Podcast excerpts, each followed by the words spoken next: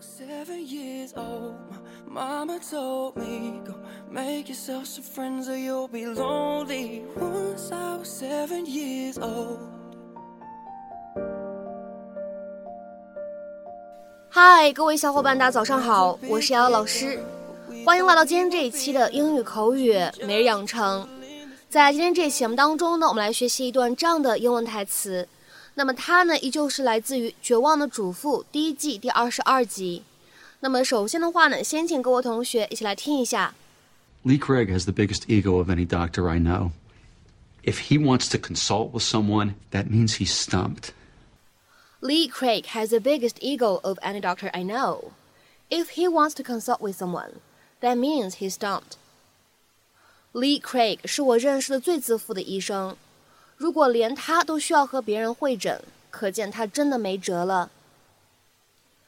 Lee Craig has the biggest ego of any doctor I know. If he wants to consult with someone, that means he's stumped. Lee Craig has the biggest ego of any doctor I know. If he wants to consult with someone, That means he's stumped. 那么在这样一段话当中呢，我们需要注意哪些发音技巧呢？首先，biggest eagle 放在一起的话呢，可以做一个连读的处理，所以呢，我们可以读成 biggest eagle，biggest eagle，biggest eagle。再来看一下第二处发音技巧，of any 放在一起的话呢，可以有一个非常自然的连读，我们呢可以读成 of any, of any。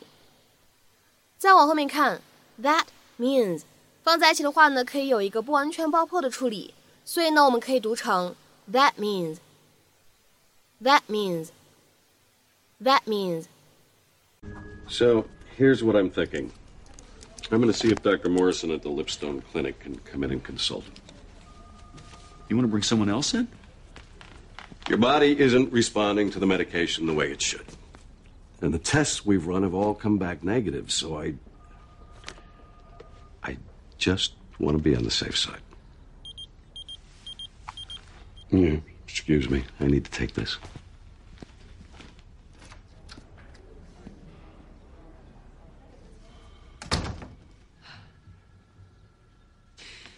I don't know why, but I have this overwhelming feeling that you're going to be just fine. I really do.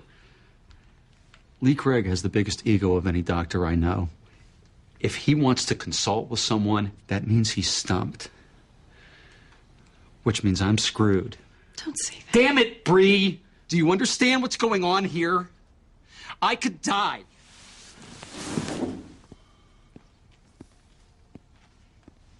So could I. What? I could walk across the street tomorrow and be hit by a car.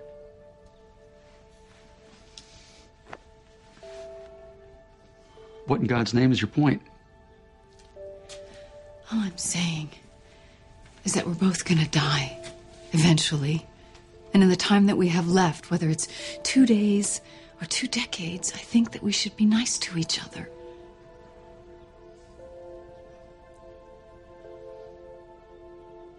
You're right. 今天节目当中呢，我们来学习两个单词的用法。第一个呢叫做 ego，第二个呢叫做 stump。那么首先呢，先来看一下第一个单词 ego，e g o。ego 这个单词表示什么样的意思呢？自我、自我意识。The opinion that you have about yourself。那么各位同学呢，也可以看一看我们在今天的这样一个关键句当中出现的这个字符，用英语是如何来表达的。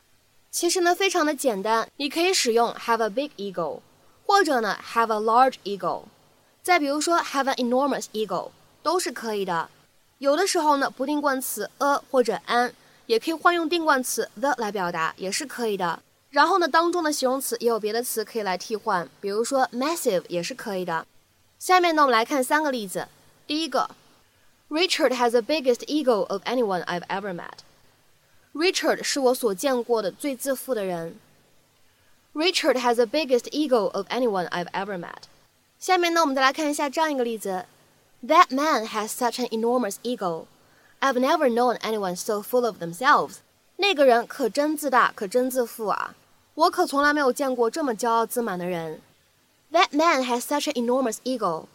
I've never known anyone so full of themselves. 下面呢，我们再来看一下这样一个例子：He had a massive ego. Never would he admit he was wrong. 他以前特别自负，永远不可能承认自己错了。He had a massive ego. Never would he admit he was wrong. 下面呢，我们再来看一下今天节目当中呢要来学习的第二个单词，叫做 stump。stump，s t u m p，stump。这个单词的话呢，本来当做名词去使用，有树桩的意思。但是呢，在今天的关键句当中呢，它明显是一个动词的用法，而且呢，常用于被动语态。我们来看一下对应的英文解释：If you are stumped by a question or problem, you are unable to find an answer to it。所以呢，在英文当中，be stumped by a question or problem 是什么样的意思呢？把某个人给难住了、难倒了这样的意思。那么下面呢，我们来看一下这样一个例子：A case that has stumped the police，一个难倒了警察的案子。A case that has stumped the police。下面呢，我们再来看一下第二个例子。 John is stumped by an unexpected question. John 被一个意料之外的问题难倒了。John is stumped by an unexpected question. 下面呢，我们再来看一下这样一个例子。Well, maybe I stumped you on that one. 好，那个问题我可能把你给难倒了。Well, maybe I stumped you on that one. 下面呢，我们再来看一下这样一个例子。The doctors were stumped and had to call in a specialist. 那群医生被难倒了，只好请一位专家来。The doctors were stumped and had to call in a specialist.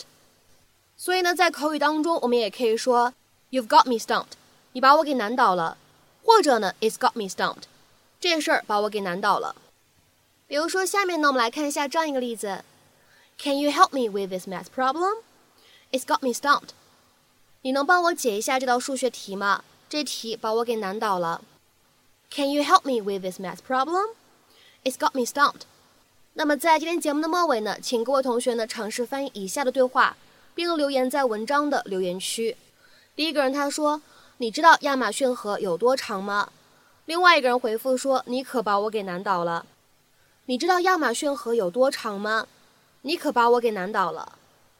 那么这样一个对话应该如何去使用我们刚刚学习过的短语去造句呢？